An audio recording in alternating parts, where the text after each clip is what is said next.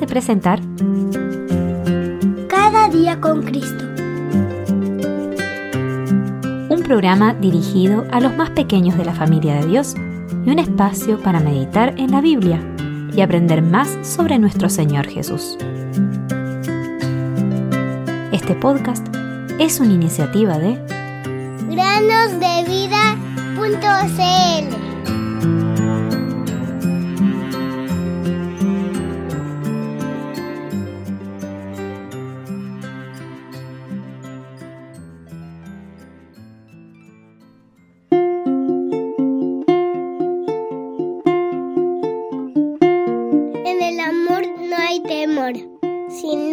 el perfecto amor echa fuera el temor.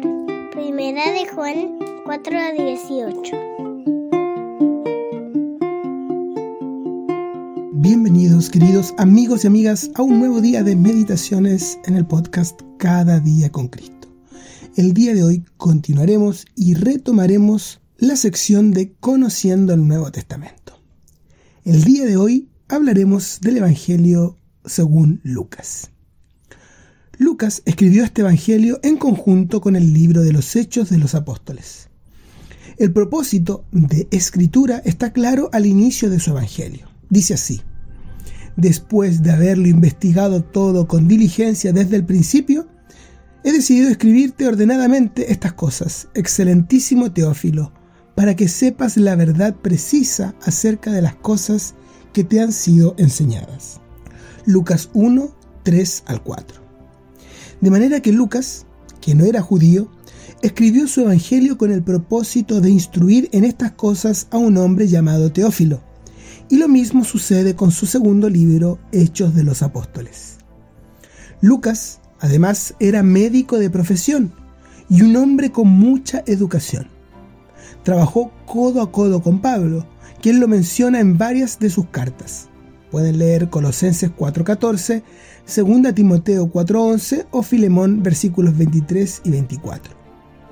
A diferencia de otros evangelistas como Mateo y Juan, Lucas no fue un testigo ocular, es decir, Lucas no estuvo presente para ver las cosas que el Señor Jesús hizo.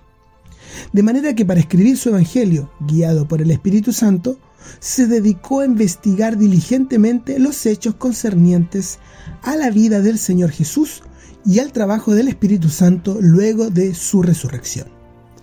Al igual que el resto de los autores bíblicos, él escribió bajo inspiración del Espíritu Santo.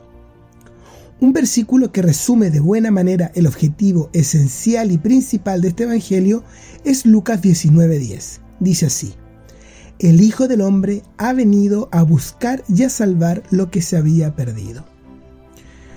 Mientras que Mateo nos presenta al Señor Jesús como el Mesías escogido, el Rey de Israel, y Marcos nos lo presenta como el siervo perfecto, Lucas nos presenta a Jesús como el hombre perfecto y resalta grandemente sus glorias morales como hombre. En este Evangelio es donde más vemos a Jesús orando, 14 veces. También lo vemos visitando varias casas, lo cual nos habla de la dependencia como hombre y de la cercanía hacia los hombres. Otra característica principal en este Evangelio es la cercanía del Señor Jesús hacia los pecadores necesitados. Esto lo demuestra un capítulo tan precioso como el 15, un capítulo que no encontramos en ningún otro Evangelio. Allí hallamos una parábola de tres partes. La oveja perdida, la moneda perdida y el hijo perdido que regresa a la casa del Padre. Lucas también es el Evangelio del gozo y la alabanza, pues hallamos cuatro cánticos tan solo en los primeros dos capítulos. Como el hombre perfecto, el Señor Jesús es presentado en Lucas como aquel nacido de mujer, y justamente este Evangelio es el que más resalta el ministerio de amor de las mujeres hacia la persona bendita del Señor. Ahora bien, podemos dividir este Evangelio en cuatro partes. Del capítulo 1 al 4, versículo 13, tenemos el nacimiento, la infancia y la preparación para el servicio del Señor Jesús. Luego del capítulo 4, 14 al 9, 50, tenemos el ministerio del Señor Jesús en Galilea. Del capítulo 9, 51 al capítulo 21, vemos al Señor Jesús camino a Jerusalén y su servicio en Jerusalén.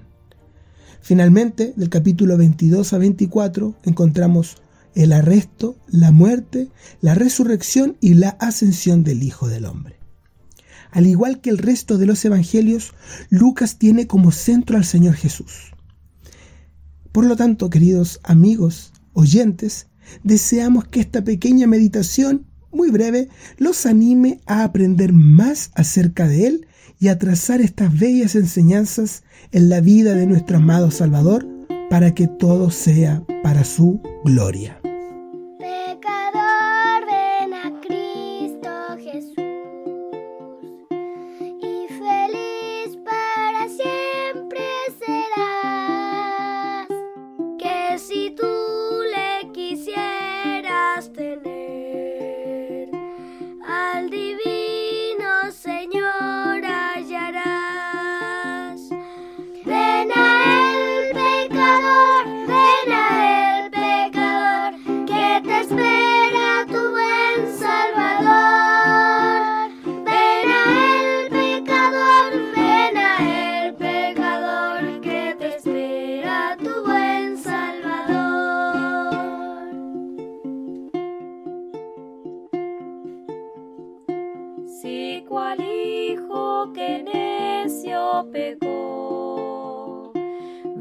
Buscando a sus pies compasión. Tierno amigo en Jesús hallarás y tendrás por su sangre.